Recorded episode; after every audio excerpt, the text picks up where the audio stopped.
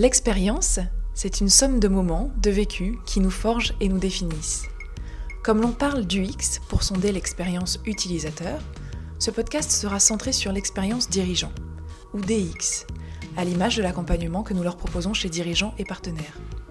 DX, c'est une plongée dans les moments de vie qui ont transformé les parcours de ces dirigeants. Avec leur coach, ils nous confient les moments de bascule et parfois même les épreuves qui les ont fait devenir les femmes et hommes accomplis d'aujourd'hui. Bonjour Anne-Céline. Bonjour Yves. Merci d'avoir accepté notre invitation. Alors aujourd'hui, nous allons parler du véritable virage que tu as pris dans ton parcours professionnel en devenant manager de transition. Alors tout d'abord, est-ce que tu peux nous décrire en quelques mots ton parcours professionnel?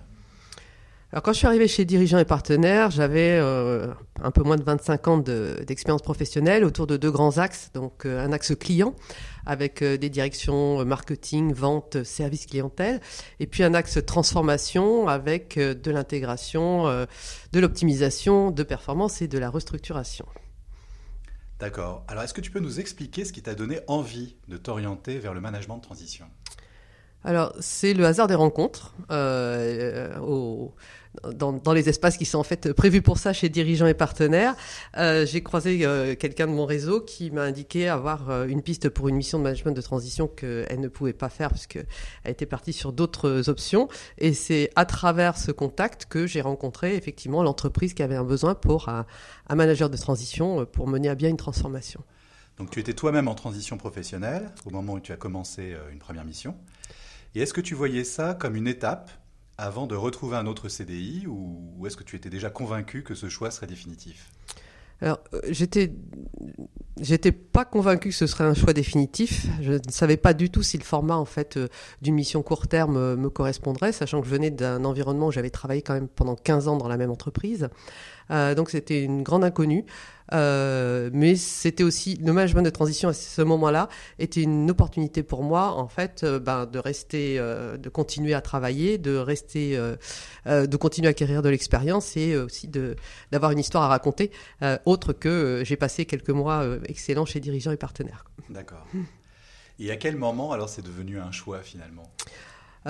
Après avoir été rentré dans la mission, mhm. c'était une mission donc dans une TPE-PME, e, un environnement que je connaissais pas du tout, dans un secteur que je ne connaissais pas. Je venais plutôt du transport et du service. C'était euh, de, de, de, la distribution des sources d'eau minérale euh, et en province où je n'avais pratiquement jamais travaillé. Et euh, ça a été une rencontre vraiment extraordinaire. C'est-à-dire que je, je, suis venu, venant de la très grande entreprise, je suis arrivé dans une très petite entreprise, hyper motivée pour mettre en place un projet de fusion de, des deux sources d'eau minérale. Et ça a été une expérience extraordinaire. Je me suis dit, waouh, c'est comme ça que je veux continuer à travailler. Donc passage d'une grande entreprise, d'un grand groupe, à deux PME qui euh, préparaient leur fusion finalement, c'est ça? Tout à fait. D'accord. Alors comment euh, ton entourage a réagi à ce, à ce choix finalement? Tes amis, tes collègues, ta famille? Euh, Comment ils ont réagi quand tu as fait le choix du management de transition? Alors c'est au, au, fur et à mesure que j'ai enchaîné l'émission, il y avait un certain, une certaine enfin un regard un petit peu différent. C'est-à-dire que euh, ma famille, mes amis ne savaient plus où me positionner. Euh, mhm. J'avais été pendant 15 euh, ans directrice de ceci, cela dans une grande entreprise.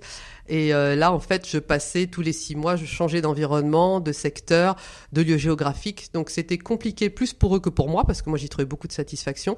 Mais ça change effectivement le regard des autres sur, sur vous. C'est-à-dire qu'ils sont toujours un petit peu en questionnement et ils ont un petit peu peur de vous poser la question, t'es en mission, t'es pas en mission, ça va bien? Ça c'est la question. Ça va bien? Oui, ça va très bien. Et pour toi, personnellement, comment tu l'as vécu? Est-ce que c'était prendre euh, un risque par rapport à ta vie précédente? Alors, je, pense que le, le, le, point extrêmement positif quand on, quand on fait un outplacement, c'est qu'on rebat euh, un certain nombre de cartes et de préjugés qu'on pouvait avoir par rapport à sa carrière et à ses options de carrière. C'est ce qui m'est arrivé. Euh, donc, j'ai jamais senti ça comme étant euh, difficile. J'ai jamais pris non plus comme une, une, euh, un engagement, dans le sens où je suis pas rentré dans le management de transition comme on rentre dans les ordres. C'est mhm. une façon de travailler qui me convient. Je suis rentré là-dedans par hasard et je continue parce que ça me passionne et j'aime beaucoup fonctionner comme ça.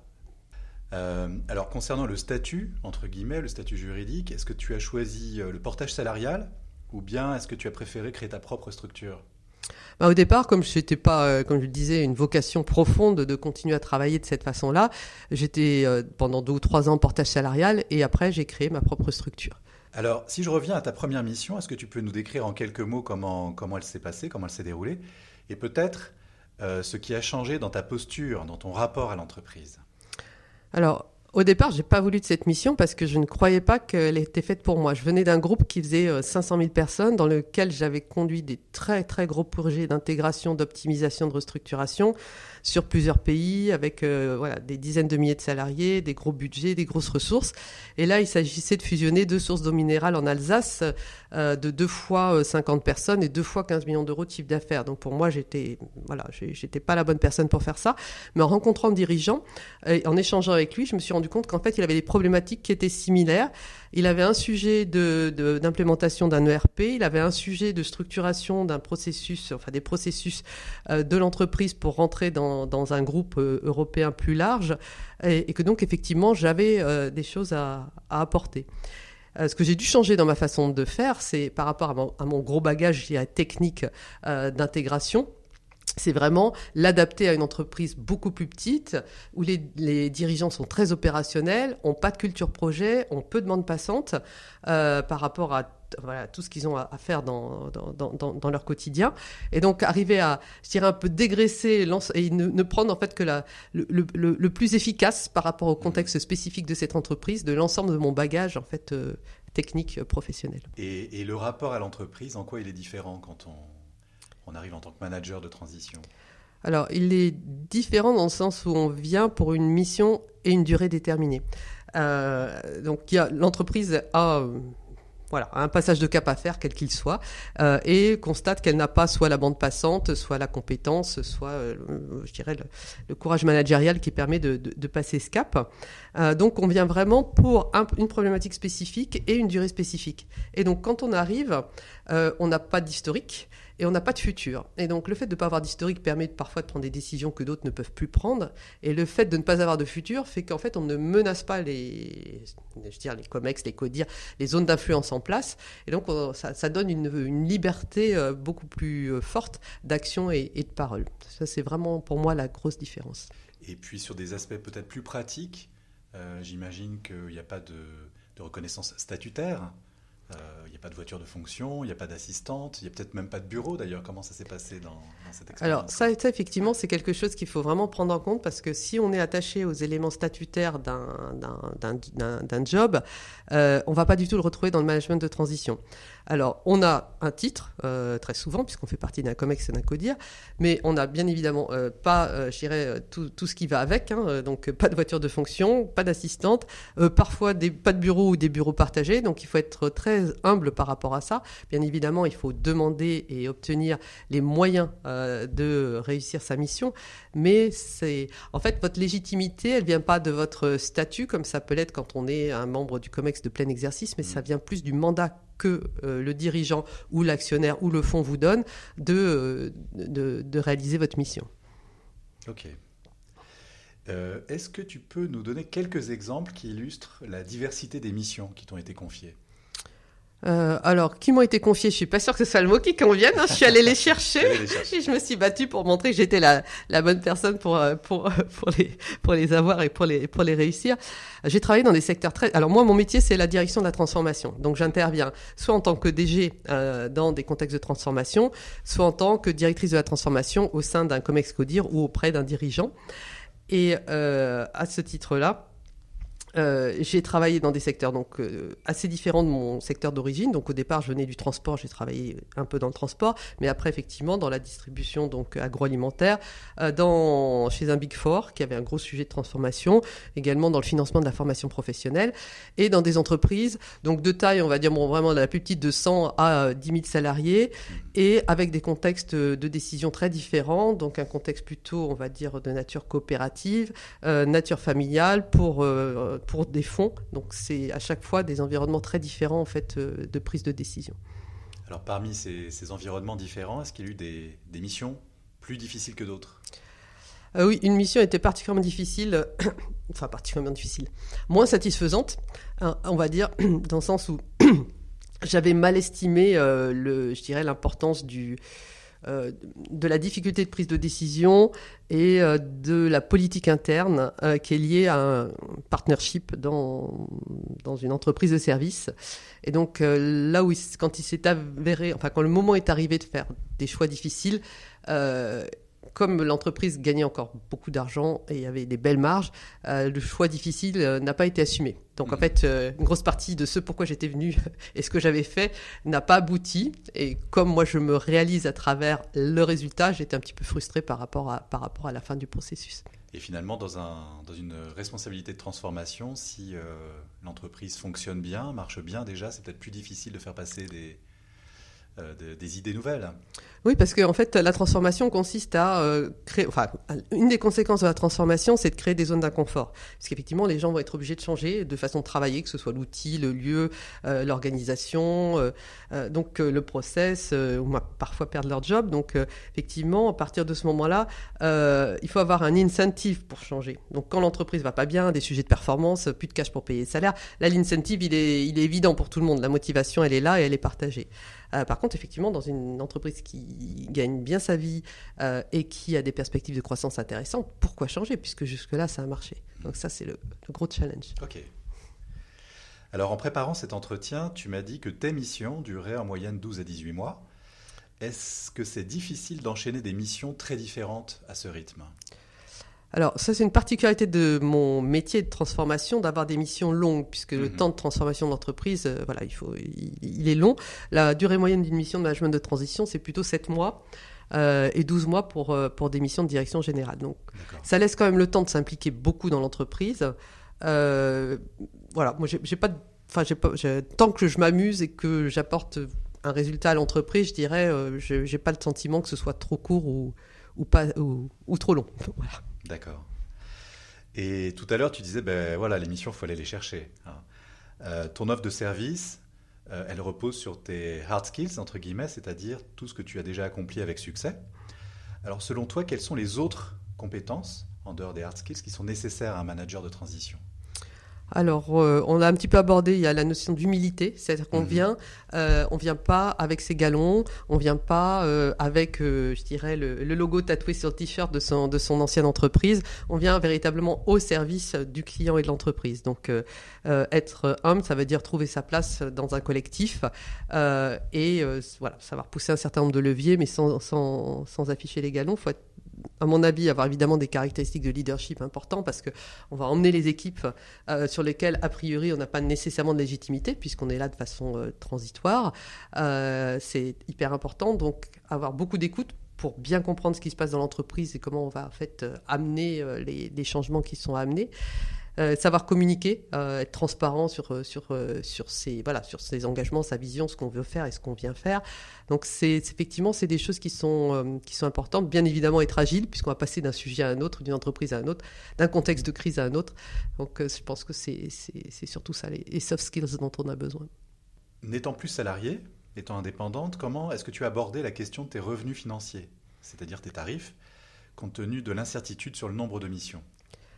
Alors effectivement, c'est la caractéristique forte de l'indépendant, hein, qu'il soit manager de transition ou consultant, euh, c'est euh, la, la, précarité. En management de transition, je dirais que c'est sans doute encore plus vrai, puisque euh, intéresse les entreprises que quand on est disponible. Donc typiquement, moi, trois semaines, enfin trois semaines de la fin de ma mission, c'est à ce moment-là que je me remets sur le marché, mais j'ai aucune visibilité sur le fait de savoir si je vais retrouver tout de suite ou, dans trois mois.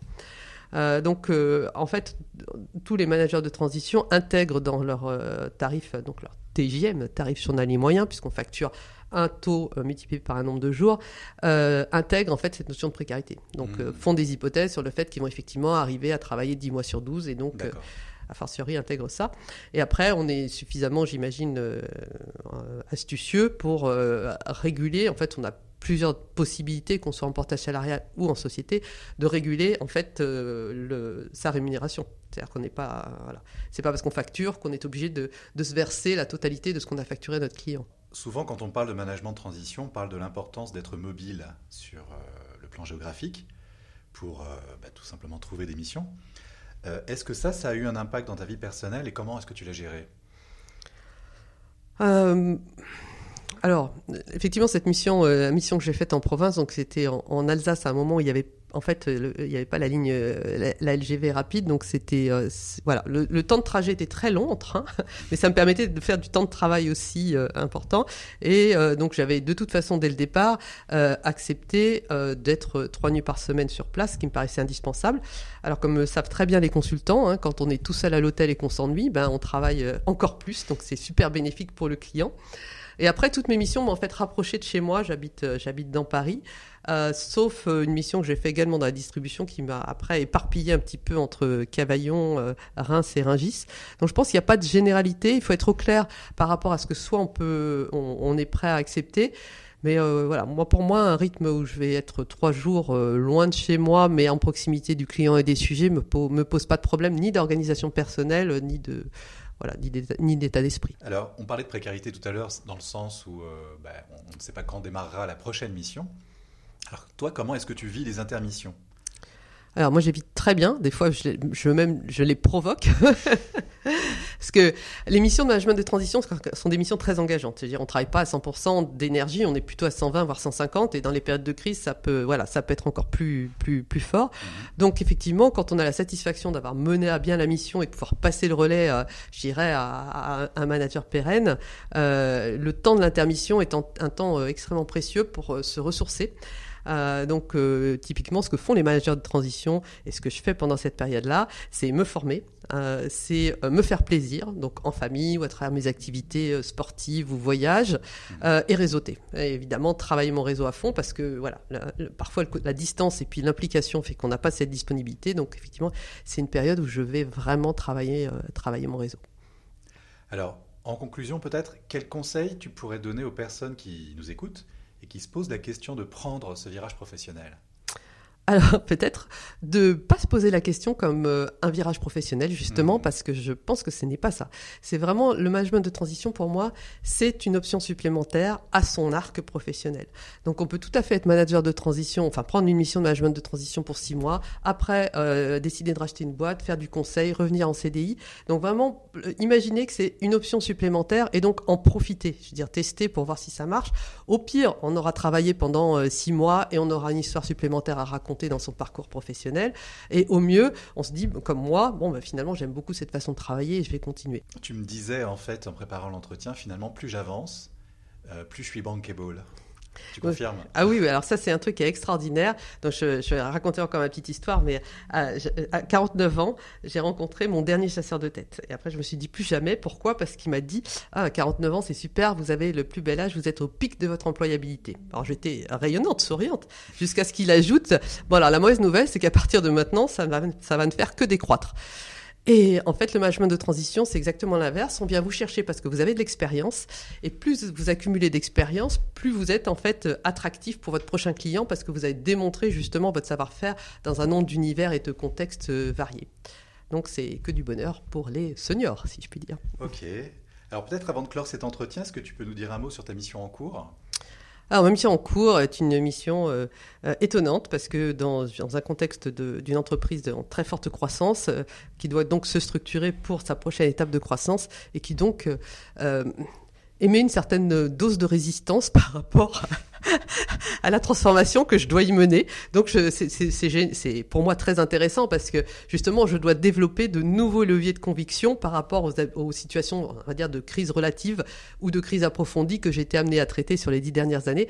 Donc voilà, j'apprends encore puisque là je dois trouver d'autres leviers de conviction dans l'entreprise pour mener à bien la transformation nécessaire. Eh bien, bah, écoute, merci, merci beaucoup pour ce témoignage. On te souhaite bonne chance pour cette mission et pour celles qui suivront. Et euh, merci encore une fois d'avoir participé euh, à ce podcast. Merci, merci, Nous voilà déjà à la fin de cet épisode. Pour prolonger votre découverte DX Expérience Dirigeant, rendez-vous sur dirigeantetpartenaires.fr. Articles, événements, de quoi continuer à nourrir votre curiosité. Et si le podcast vous a plu, n'hésitez pas à nous mettre 5 étoiles et à vous abonner.